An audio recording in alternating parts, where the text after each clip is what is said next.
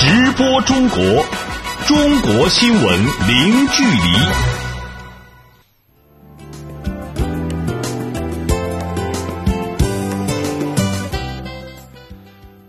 这里是直播中国节目，听众朋友您好，我是主持人林飞。你好，我是杨敏。今天节目的主要内容有：中国和以色列同意加快中以自贸区谈判进程。中国发展高层论坛聚集全球化，李克强总理欢迎外资企业到中国中西部投资。中国官员认为，欧盟商会对于中国制造二零二五的报告存在严重误解。中国出台规划加强老年人健康服务，发展智慧健康养老新业态。张献忠沉银传说被考古证实，万余卷出土出水文物具有极高的历史价值。好，欢迎各位持续收听。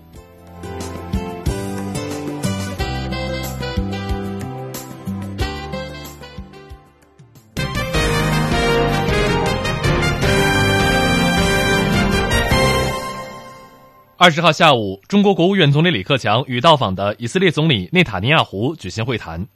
双方一致同意做好发展战略对接，就建立中以自贸区抓紧商谈，争取尽早结束谈判，向世界发出维护自由贸易的明确信号。同时，中以两国还将重点抓好创新领域合作。详细情况，来听本台记者翟磊为您发回的报道。这是以色列总理内塔尼亚胡在四年内的第二次中国之行，此访也是在中以建交二十五周年之际进行的一次访问。当天的欢迎仪式因为一场春雨，由人民大会堂东门外广场改在了北大厅举行。两国总理的会谈也从这场春雨开始。李克强表示：“我们一句俗语叫做‘春雨贵如油’，所以要感谢啊，你带来了春雨。”这对于今年中国北方农业的丰收是一个好兆头。刚才你也讲到，哎，你此次来华就访问中国一个国家，也表明你对中以关系的高度重视。你在任内啊三次访华，我们表示赞赏。我也相信呢，中以关系啊会因为你的多次来访，不断向前推进。会谈中，李克强总理指出，中方愿同乙方做好发展战略对接，就建立中乙自贸区抓紧商谈，争取尽早结束谈判。同时，加快中国同海合会自贸谈判，推进中国同地区的经贸合作，向世界发出维护自由贸易的明确信号。重点抓好中以创新领域合作，打造绿色快捷通道，深化基础科学、现代农业、清洁能源、生物医药等领域的合作，稳步推进港口、轻轨等重点基础设施建设项目合作，积极探讨开展第三方市场合作，实现互利共赢、共同发展。以色列总理内塔尼亚胡表示：“自从我上次访华以来，以中合作不断取得进展，双方实施了不少新的项目和新协议。以方愿同中方适应当今世界科技发展趋势，加强技术领域创新合作。”内塔尼亚胡说，以色列愿发挥自身科技优势，在智能汽车、现代医疗、清洁能源、通信、海洋渔业、农业、节水等领域拓展对华互利合作。以方希望加快以中自贸协定谈判，扩大双向投资，积极开展第三方市场合作，深化教育合作，助推两国创新合作。以方欢迎中方企业参与以色列基础设施项目建设，愿加强双边交通运输领域合作。以方对中方在中东和平进程中发挥的建设性作用表示赞赏。关于中以自贸区谈判进展，中国外交部西亚北非司司长邓丽在会谈结束后向媒体介绍了相关情况。他表示。中以两国就自贸区建设问题有一段时间以来一直在交换意见。去年九月份，双方举行了中以自贸区的第一轮谈判。从第一轮谈判情况看，双方在经济上互补性是很强的。所以呢，我相信呢，这个谈判会很快的取得进展。目前呢，双方正在就第二轮谈判的时间进行磋商。我相信很快就会有一个结果。我对中以自贸区谈判的进展是持非常乐观态度的。当天，中意两国总理还共同见证了双方经济、科技、商务、民航等领域多份合作文件的签署。记者翟磊北京报道。中国国务院总理李克强二十号上午在北京会见来华出席中国发展高层论坛二零一七年年会的境外代表，并同他们座谈交流。来自世界五百强企业的负责人、国际知名学术和研究机构的专家学者、主要国际组织和媒体的代表等一百多人参加。李克强表示，中国经济同世界经济已经深度融合，中方坚定不移推进贸易投资自由化便利化，维护多边贸易主渠道地位，主张建设开放透明的区域自由贸易安排。在全球化进程当中，各国应更好发挥比较优势，扩大正面效应，克服存在的问题，通过平等对话协商妥善处理摩擦和分歧。李克强指出。中国对外开放的大门将越开越大，进一步放宽服务业、制造业、采矿业等领域准入限制，支持外商投资企业在国内上市、发债、参与国家科技计划项目和基础设施建设，简化外商投资程序，百分之九十五以上的新设外资企业实行备案，并大幅缩短办手续的时间，营造公平竞争环境，对在中国境内注册的内外资企业一视同仁。欢迎外资企业来华，特别是到中西部投资兴业，并同大中小企业合作，共享共创发展机遇。与会的外方代表表示，在全球经济复苏艰难、挑战上升的背景之下，中国政府稳增长、调结构取得重要进展，在全球化和应对气候变化等领域发挥了重要推动作用。与会各国各界均高度关注中国发展战略，坚持支持中国经济结构转型升级。愿意积极参与中国改革和对外开放进程，不断拓展互利伙伴关系。三月二十号，由国务院发展研究中心主办的中国发展高层论坛二零一七年会进入第二天。本届年会聚焦全球化发展。与会嘉宾认为，所有国家都是全球化的赢家。未来要做的是审视利益如何更好共享。有关内容，我们来听记者徐艳青、郑智发回的报道。在当前世界经济发展不确定性因素增多的大背景下，全球化近来再次成为全球政界、经济界关注的一个重要议题。在中国发展高层论坛二零一七年年会上，亚洲基础设施投资银行行长金立群表示：“所有国家都是全球化的赢家。” I think we are all winners, except. 所有国家都是全球化的赢家，虽然我们发展的速度不尽相同。我反对有输家的说法。如果说有的国家就是输家，这主要是因为国内政策的问题，应该把国内政策调整好。需要注意的是，成功的发展中国家在国内政策的设计与执行上表现出色。在金立群看来，二十一世纪的趋势应该是共享的利益和更好的全球治理，需要一个二十一世纪的全球化。但是这并不意味着任何一个国家都能从这二十一世纪的全球化当中受益，不是自然而然的一件事情。他们需要进行国内的改革。在金立群看来，受益程度不同是全球化遇到一些挫折的原因。Globalization and world economic integration have suffered. 全球化和全球经济一体化经历了一些挫折。原因就是这种两极分化的收入分配以及各个国家的受益程度不同，所以这也是公众最大的担心，尤其是那些没有获得太多好处的国家和他们的人民。在中国发展高层论坛二零一七年年会上，美国前财政部长雅各布卢对金立群的观点表示赞同。他认为，各国国内政策的差异导致了全球化带来的好处无法很好的共享。雅各布卢认为，其中的原因一部分跟工作的实质相关，还有一部分也跟沟通相关。应当仔细审视如何让全球化更广泛的被接受。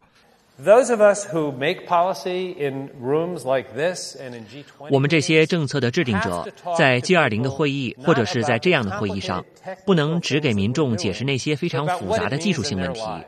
而是要告诉他们，这些政策能够对他们的生活带来怎样的变化。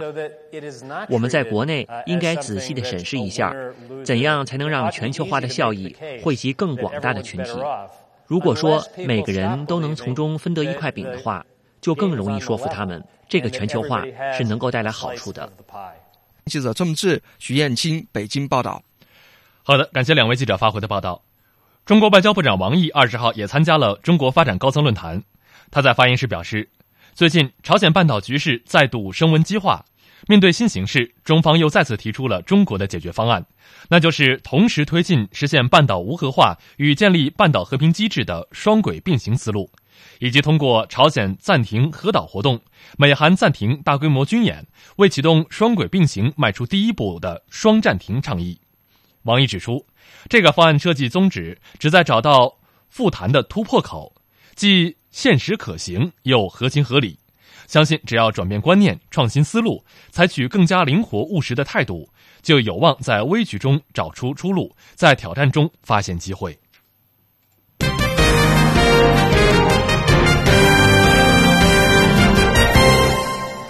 下面我们来看外交部例行记者会上的消息。据印度媒体报道，印度文化部与新纳兰陀大学近日在印比哈尔邦举办国际佛教大会，十四世达赖与印政府官员共同为会议揭幕，并在会上发表演讲。对此，中国外交部发言人华春莹二十号在记者会上表示，中方对此表示强烈不满和坚决反对，敦促印方恪守在涉藏问题上的承诺。印方不顾中方的严正交涉和强烈的反对，执意邀请十四世达赖去参加印度政府举办的国际佛教大会。中方对此表示强烈的不满和坚决的反对。我们敦促印方认清达赖集团的反华分裂的本质，恪守在涉藏问题上的承诺，尊重中方的核心利益，避免中印关系受到进一步的干扰和损害。在当天的记者会上，华春莹还表示。尽管中方将不参加即将举行的禁止核武器条约谈判会议，但中方坚定支持最终全面禁止和彻底销毁核武器的立场没有改变。近期，呃，中方一直就条约谈判的相关问题同有关方保持着坦诚和深入的沟通。经过慎重的研究，中方日前呢决定不参加谈判。中方的这一决定呢，是出于维护现有国际军控和裁军机制。以及坚持循序渐进推进核裁军原则的考虑，体现了中方对于维护全球战略平衡与稳定的负责任的态度。华春莹强调，尽管不参加谈判，但中方对于相关问题的立场没有改变，愿与各方保持沟通，继续为建立无核武器的世界而共同努力。他说。中国一贯主张，并且呢积极倡导最终全面禁止和彻底销毁核武器。这与禁止核武器条约的谈判宗旨在根本上是一致的。同时，中方也认为，实现核裁军的目标无法一蹴而就，必须要遵循维护全球战略稳定和各国安全不受减损的原则，循序渐进地加以推进。相关的进程呢，必须在现有的国际裁军和防扩散的机制下处理。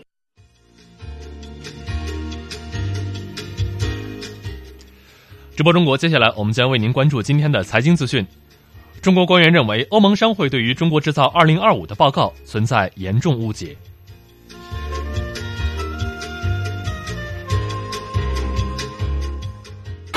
直播中国，中国新闻零距离。欢迎您持续关注直播中国。我们先来关注中国最新的股市和汇市信息。首先是股市方面。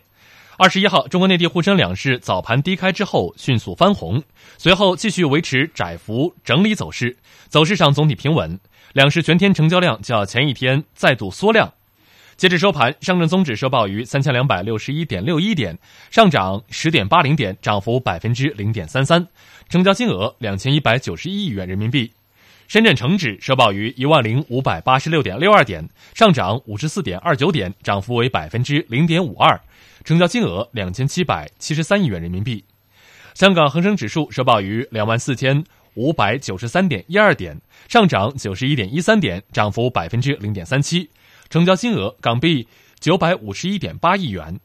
台湾加权股市收报于九千九百七十二点四九点，上涨五十九点五二点，涨幅百分之零点六。成交金额新台币九百八十三点四六亿元。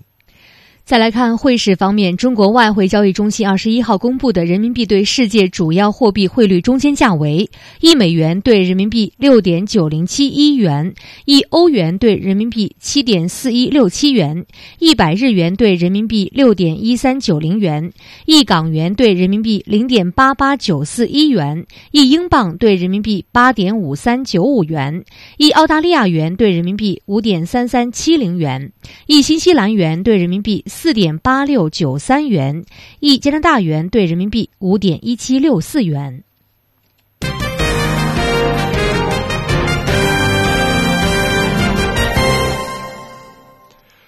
中国欧盟商会近日发布了一份报告，对中国政府提出的“中国制造 2025” 规划进行了全面评估。中国国际商会欧盟代表处总代表陈敏二十号在布鲁塞尔接受本台记者专访时表示，欧盟商会对报告的针对中国现状提出了一些建设性的意见和建议，但其中也有不少的观点和说法是对中国制造2025的误解。那么具体内容，来听本台驻欧盟总部记者史静红为您发回的报道。中国欧盟商会最近发布的报告名为《中国制造2025产业政策对弈市场力量》，中文版就有五十八页之多。这份报告从九个方面对中国政府于2015年5月推出的“中国制造 2025” 规划进行了全面评估。主要内容涉及中国为什么要提出新战略，这项规划的主要内容有哪些，中国实施这项规划的政策手段等等。并对中国政府和欧盟机构、成员国政府以及欧洲企业提出了具体建议。中国国际商会驻欧盟代表处总代表程敏仔细研读了欧盟商会发布的这份报告。作为长期从事国际经贸纠纷处理工作和国际经贸政策研究方面的专家，程敏认为，欧盟中国商会发布的报告中有些进步的亮点，这值得肯定，但是也存在一些重大误解。比如，这份报告认为。中国制造二零二五其实是一场大规模的进口商品替代计划，旨在推动关键行业的国有化，或者至少是在这些行业严格限制外商作为关键零部件和成本的供应商。对于这种主观臆断，程敏说：“这些事情是误解了，真实原因不是这样的。那些核心技术，欧美根本不转让给我们，像 CPU、源代码、新材料、高端数控机床等等。”而且另外一些不但技术不给，连产品也不给，动不动就说涉及国家安全，花钱甚至都买不到。我们的产业只能在低端运行，高能耗、低效率，这样的技术和产品，中国不自主研发行吗？陈敏还举例说，欧盟商会的报告认为，中国提高医疗设备的国产化率，就是要置外国产品和外资企业于不利的地位，但完全不是这么一回事。中国是一个人均收入相当低的人口大国。去年人均收入七千七百八十三欧元，不及西欧国家的十分之一。老百姓根本掏不出那么多钱来购买昂贵的外国药品，使用昂贵的外国医疗设备。欧美国家垄断高端技术和高端产品，定价又极其昂贵，从中获取暴利，赚得盘满钵满。既不降价，又不让中国提高国产化率，那中国的出路又在哪里呢？欧盟商会在报告中还多处提出。中国产业政策的一个长期特色是经常强制外资企业以技术转移作为进入中国市场的入场券，并称这一做法违背了中国加入世贸组织时的承诺。对此，程敏认为，中国并没有强制用技术换市场准入，而是在通过市场配置资源。技术转让是欧盟高科技企业的市场行为，欧盟及其成员国政府不应该横加干涉。事实上，企业自然有自己的考量。他们据此指责中国违背入市承诺，这是对承诺的扩大解释，是要求中国承担 WTO 加的义务。当然，程明也注意到欧盟商会在报告中的一些提法值得肯定，比如报告在谈到中国制造2025对于欧洲企业的影响时说，进入中国市场能让欧洲企业摒弃长久以来可能存在的偏见，那就是中国本土私营企业不懂创新，欧洲企业有资本骄傲自满。程敏说。这个话说得好，中国是要参与国际竞争的，也倒逼世界不断进步。报告中倡议中欧合作研发新技术，共同开发第三方市场。我们中国企业积极响应，期待设想早日变成现实。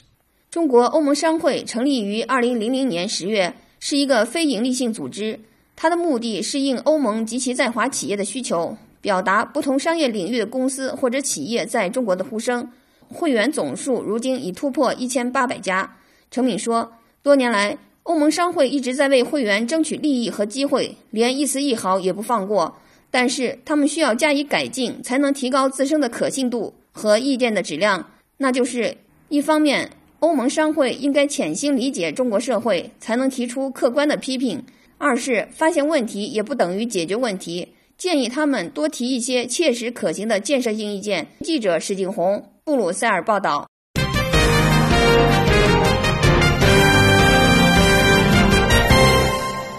直播中国继续来关注新闻。二十号，二零一七南亚东南亚国家商品展暨投资贸易洽谈会在北京举行推介会，会上宣布，商洽会将于今年六月中旬在云南昆明举行。此次商洽会将以“共创新机遇，共谋新发展”为主题，展览展示东亚。东南亚国家的商品推动中国与南亚、东南亚国家投资贸易洽谈。有关内容，我们来听记者李文婷发回的报道。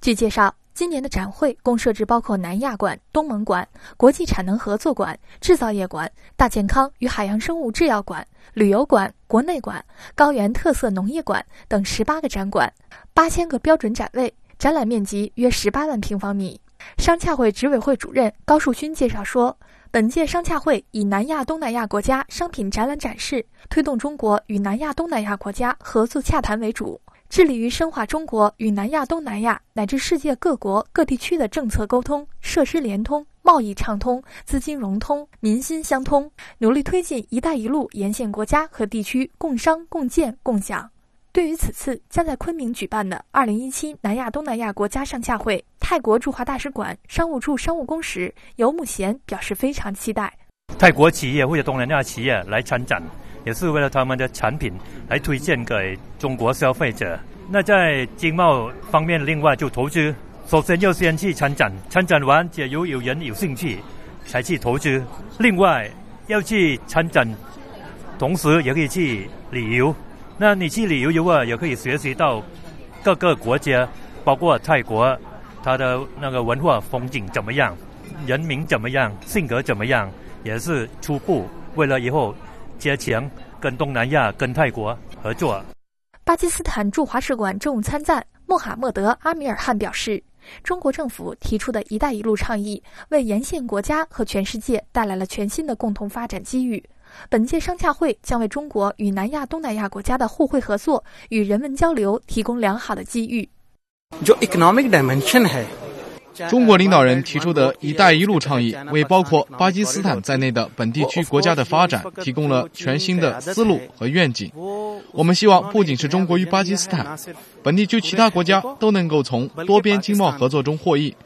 目前，我们在基础设施、能源等领域已经与中国展开了广泛而深入的合作，并通过建立经济特区等手段，不断深化双边经贸交流与往来。我们希望这样的交流往来能够为本地区国家提供更多的发展机遇，实现共同建设、共同分享发展成果的目标。记者李文婷、刘晓辉，北京报道。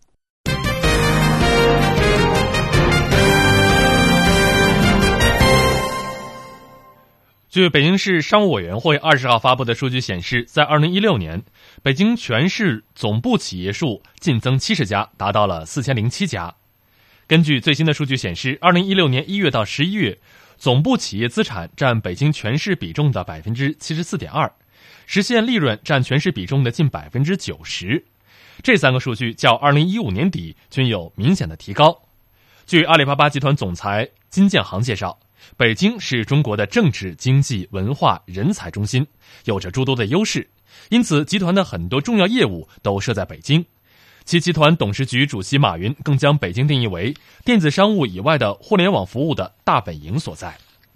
二十号。中国纺织国际产能合作企业联盟在北京成立。联盟旨在助力中国纺织企业整合上下游资源，推进国际产能优质项目对接及合作，共同抵制无序竞争，化解风险。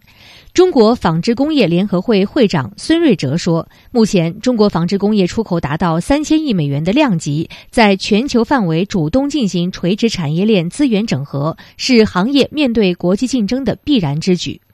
孙瑞哲说：“成立联盟是为企业提供平台服务，引导企业对外投资，构建国内金融资源与企业海外融资需求渠道，共同抵制无序竞争，化解风险，让企业与海外优质资源进行对接。”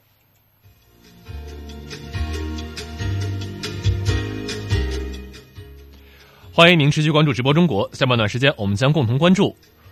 中国出台规定，加强老年人健康服务。发展智慧健康养老新业态。张献忠沉吟传说被考古证实，万余件出水文物具有极高的历史价值。各位听众，这里是新闻节目直播中国，我们稍事休息之后继续为您关注新闻，稍后见。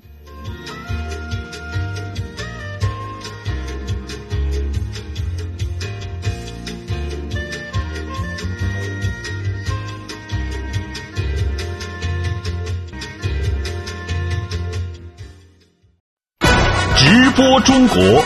中国新闻零距离。直播中国下半段时间，我们首先关注今天节目的主要新闻。二十号下午，中国国务院总理李克强与到访的以色列总理内塔尼亚胡举行会谈，双方一致同意做好发展战略对接，就建立中以自贸区抓紧商谈，争取尽早争取结束谈判。国务院总理李克强二十号上午在北京会见来华出席中国发展高层论坛二零一七年年会的境外代表。李克强表示，中国将进一步放宽服务业、制造业、采矿业等领域准入限制，支持外商投资企业在国内上市、发债、参与国家科技计划项目和基础设施建设。中国国际商会欧盟代表处总代表陈敏在接受本台记者专访时表示。欧盟商会的报告有不少观点和说法是对中国制造二零二五的误解，比如中国并没有强制用技术换市场准入，而是在通过市场配置资源。中国国家卫计委等部门近日印发的“十三五”健康老龄化规划提出，要推动开展老年人心理健康与关怀服务，推进信息技术支撑健康养老发展，发展智慧健康养老新业态，鼓励社会力量积极兴办老年健康服务机构。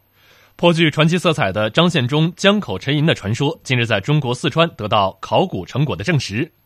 根据四川省文物考古研究院日前向社会公布的考古结果，四川岷江的彭山江口出水的一万多件文物，包括首饰、武器、金银器等，具有极高的科学、历史和艺术价值。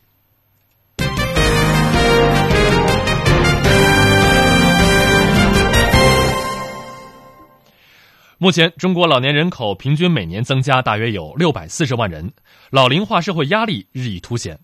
近日，国家卫计委等部门印发“十三五”健康老龄化规划，提出要做好老年疾病预防工作，推动开展老年人心理健康与关怀服务，进一步加大对贫困老年人的医疗救助力度。同时，推进信息技术支撑健康产业发展，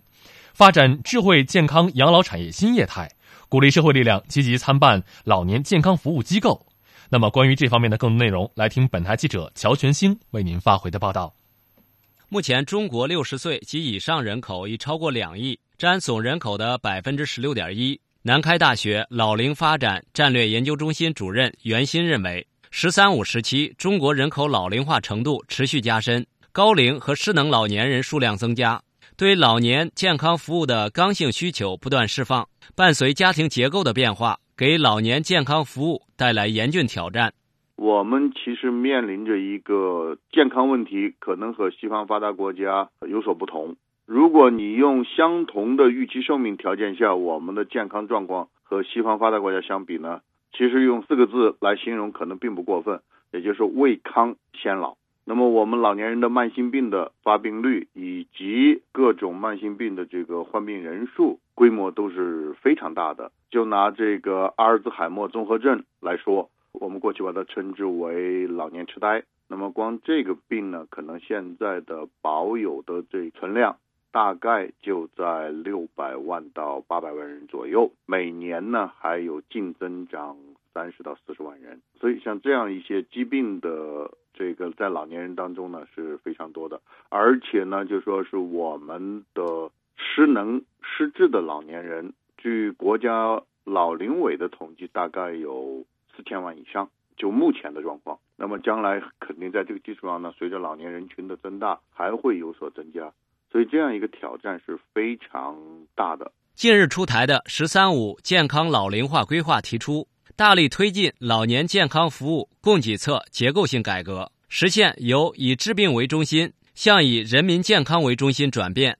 保障老年人能够获得适宜的、综合的、连续的整合型健康服务。提高老年人健康水平，同时要做好老年疾病预防工作，推动开展老年人心理健康与关怀服务。根据这份规划，中国还将推动居家老年人长期照护服务，强化基层医疗卫生服务网络功能，积极推广家庭医生签约服务，为老年人提供综合、连续、协同、规范的基本医疗和公共卫生服务。国家卫计委副主任马晓伟此前曾表示：“是以机构照顾为主，还以居家社区照顾为主。根据我们国家的经济社会发展状况以及国际上。”经济发达和欠发达国家的经验教训，结合我们国家的文化传统和生活习惯，显然我们国家的老年人是要在居家和社区为主来进行照顾，这就对我们基层医疗卫生机构提出了很重要的一个任务。大医院诊断，基层要进行管理。那么健康关心、健康促进、老年人的心理呃心理照顾，包括一些康复恢复期的一些，都是要在这些机构来。这份规划还提出，支持社会资本进入老年健康产业市场，鼓励社会力量积极兴办老年健康服务机构，提供老年健康服务，推进信息技术支撑养老健康发展，发展智慧健康养老新业态，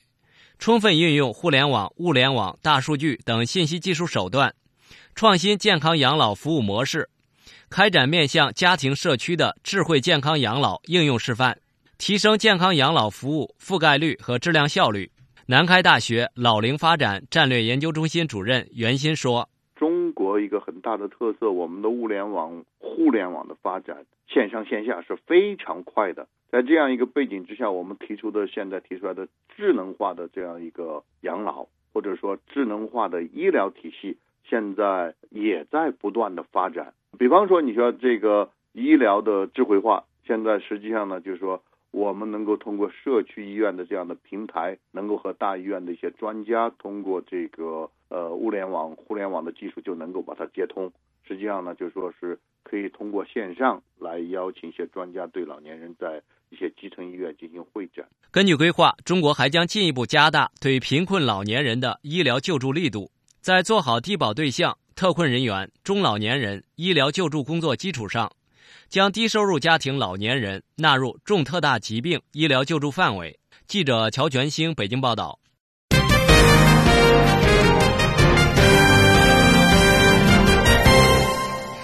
颇具传奇色彩的张献忠江口沉银的传说，近日在中国四川得到考古成果的证实。根据四川省文物考古研究院日前向社会公布的考古成果，四川岷江的彭山江口出水的一万多件文物，包括首饰、武器、金银器等，具有极高的科学、历史、艺术价值。有关内容，我们来听记者王磊发回的报道。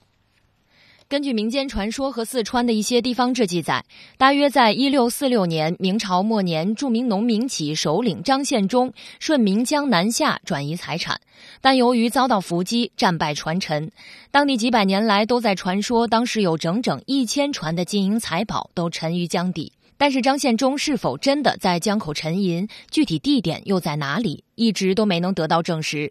沉银水下考古今年一月启动，目前已经挖掘了一万多平方米。据四川省文物考古研究院院长高大伦介绍，两个月来出水文物超过一万件，考古确认了张献忠江口沉银的传说。据我所知，遗址出土的出水的文物，刚才我们领队讲了，丰富程度还有。它的级别之高，以及它的种类之全面，这个是全国罕见的。出水文物包括明王朝分封藩王以及张献忠分封嫔妃的金册、银册，以及金币、银币、大顺通宝铜币、银锭等。成堆的金银饰品包括戒指、耳环、发簪等各类首饰，上面的花纹依然精致。还有铁刀、铁剑、铁矛、铁剑足等兵器。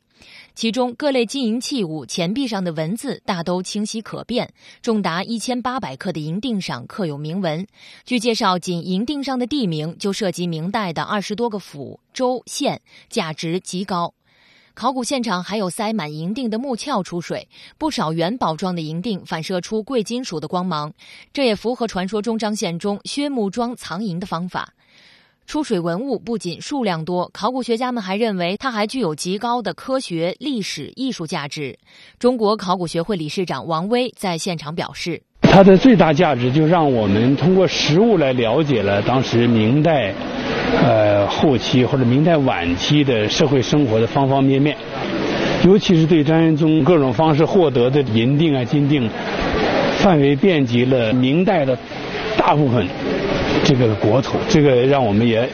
也对他昌盛时期的政治力量和势力范围有一个全面的了解。考古挖掘在距离四川省会成都市约五十公里，位于岷江主河道和流经成都市区的府河交汇处进行。由于当地特殊的地质结构，这些文物散布在河槽中的鹅卵石和河沙之间，所以发掘只能选择在枯水期展开。今年发掘工作预期还有一个月左右将结束。尽管目前出水的文物数量巨大，但专家认为现在的发现可能仅为江口沉银的冰山一角。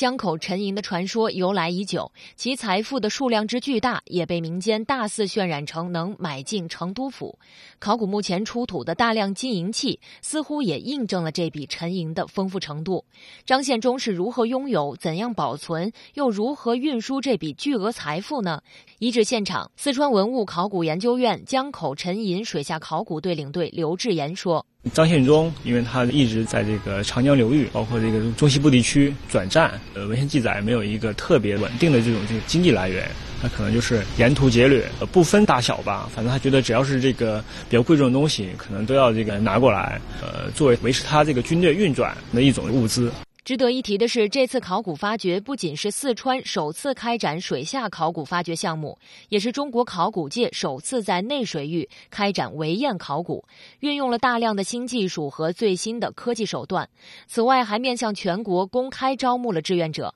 为公众参与考古提供了平台。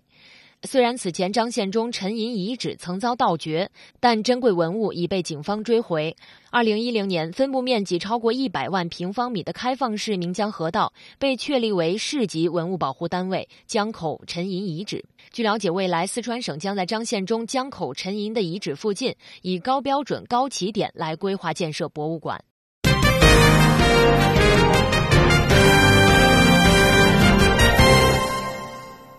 直播中国，我们再来关注近日一组游客在北京野生动物园白虎区下车游览的照片，红遍了网络。这一事件虽然没有造成人员伤亡，但是再次引起了人们对于野生动物园安全问题的关注。那么详细情况，来请编辑潘莹给我们介绍一下。潘莹，先给我们介绍一下这件事情是怎么发生的。三月十九号，有网友爆料称，在北京野生动物园白虎游览区，一组游客擅自下车，不听从工作人员劝阻，在园内步行游玩。随后，该动物园发表声明称，工作人员曾上前劝阻，但游客未听从。经多次劝说，游客继续上车游览，没有发生涉及游客的安全事故。北京野生动物园还说，鼓励游客在游览过程中开车窗、开天窗欣赏野生动物，但是同时要求游客在自驾游览过程。中不能开门下车。事实上，这并不是此类事件的第一次发生了。那么，就在去年，国内的多个野生动物园就多次发生了因为游客不遵守规则而造成安全事故啊。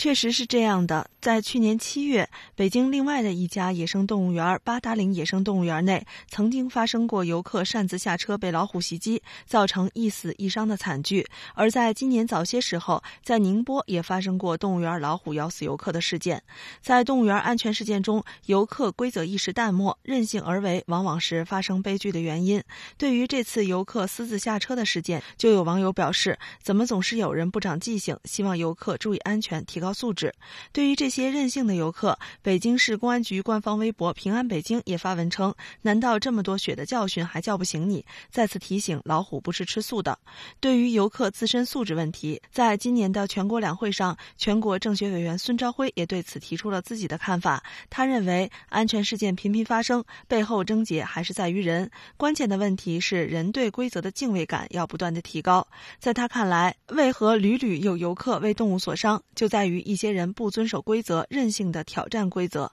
游客在野生动物园私自下车产生的恶劣后果应该自负。嗯，确实，老虎不是吃素的。那么这件事情也再次引起了人们对于野生动物园安全状况的一个关注。而对于这个问题，有什么办法来解决吗？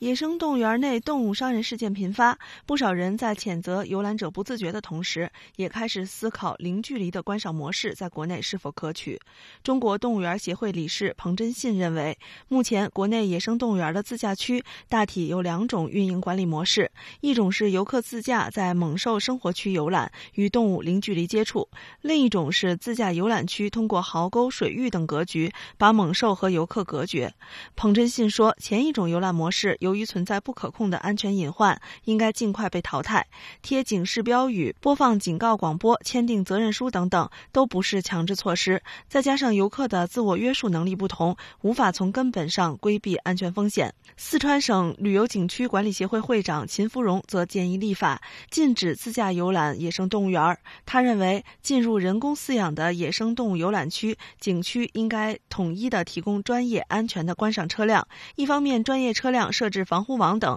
安全系数更高；另一方面，车上的工作人员能够及时制止游客的过激行为，避免意外。除此以外，他还建议景区应该为游客提供防护服，配备专业讲解和急救人员，并在景区沿路设置急救站，随时处理紧急情况。总的来说，专家们都认为，国内的野生动物园游览管理需要进一步的加强，而完整系统的安全游览制度还需要进一步的规范。好的，感谢潘颖的介绍。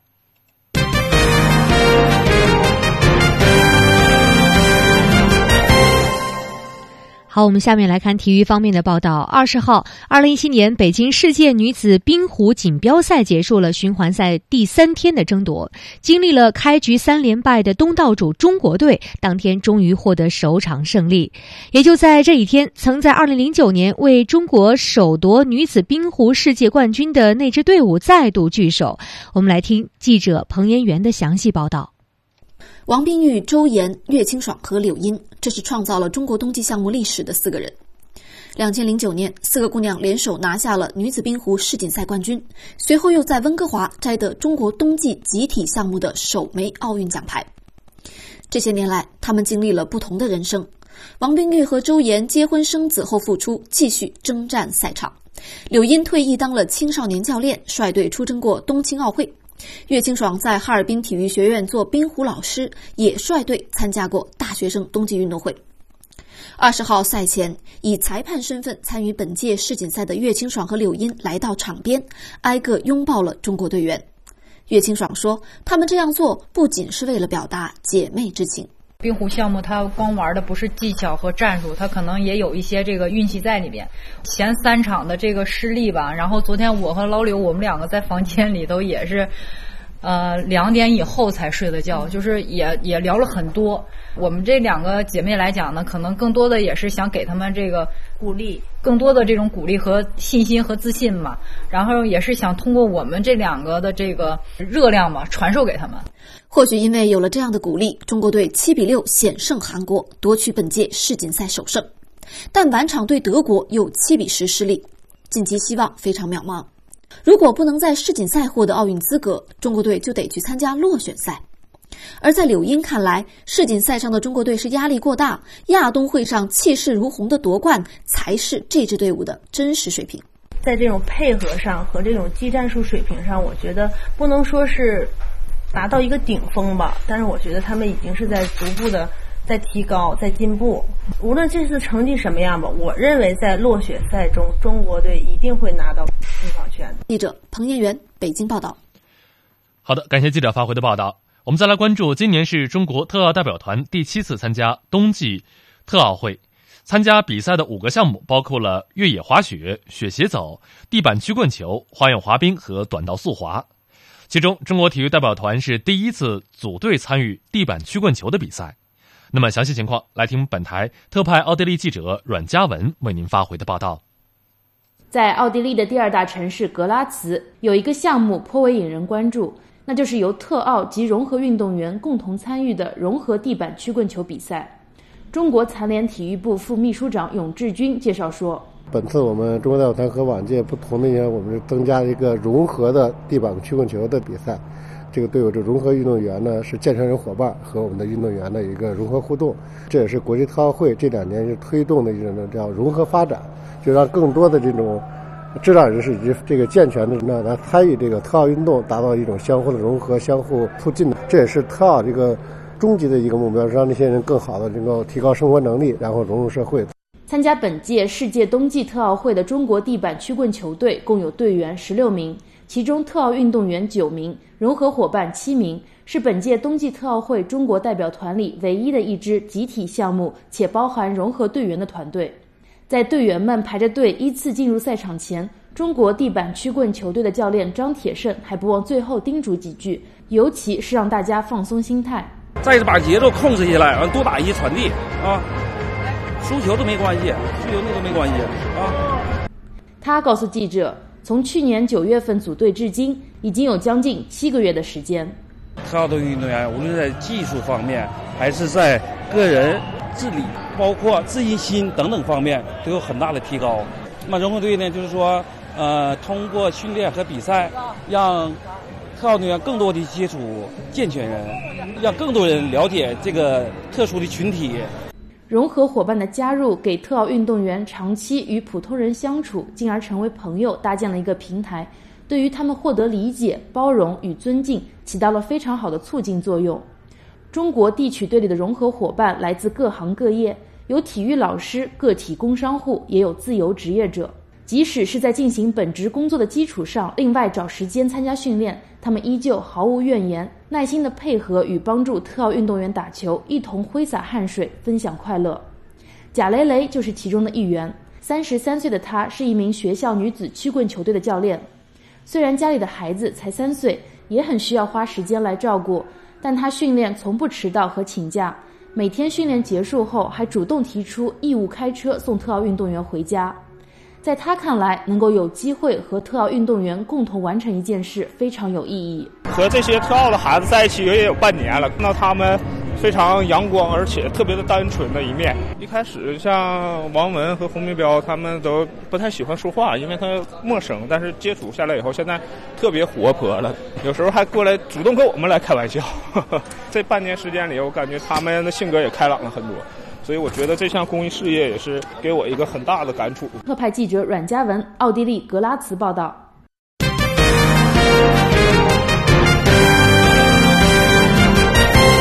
好，直播中国，接下来是华文华声。加拿大卑诗省近日又有几处华人遗址纪念碑揭幕。上周，卑诗省议会正式通过法案，废除对少数族裔有歧视内容的历史遗留法律条款。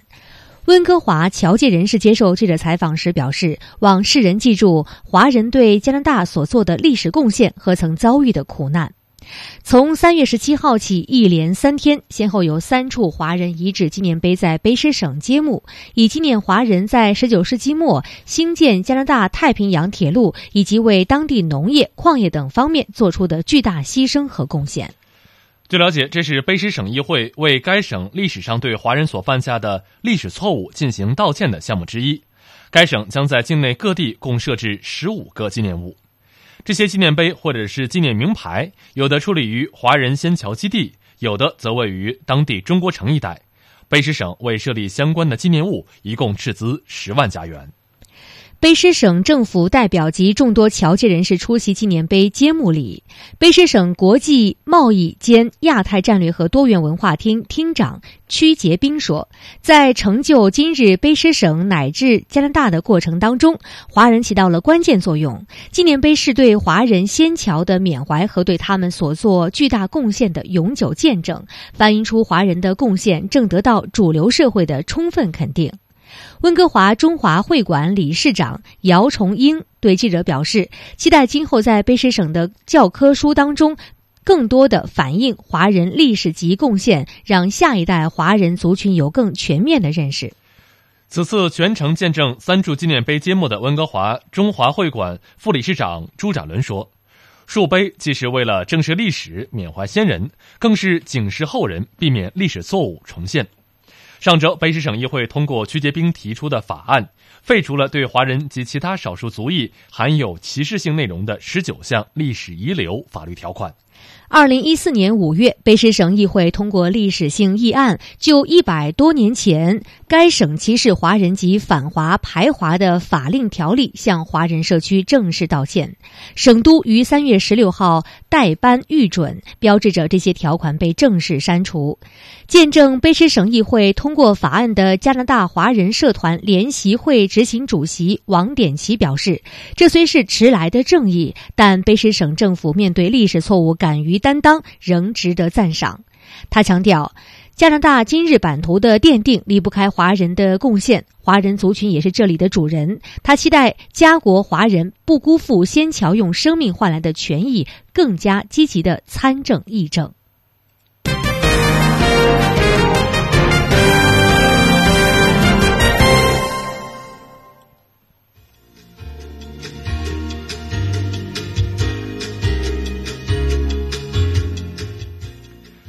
直播中国，在节目的最后，我们来简单回顾一下今天节目的主要新闻。中国和以色列同意加快中以自贸区谈判进程。中国发展高层论坛聚集全球化，李克强总理欢迎外资企业到中国中西部投资。中国官员表示，欧盟商会对于中国制造二零二五的报告存在严重误解。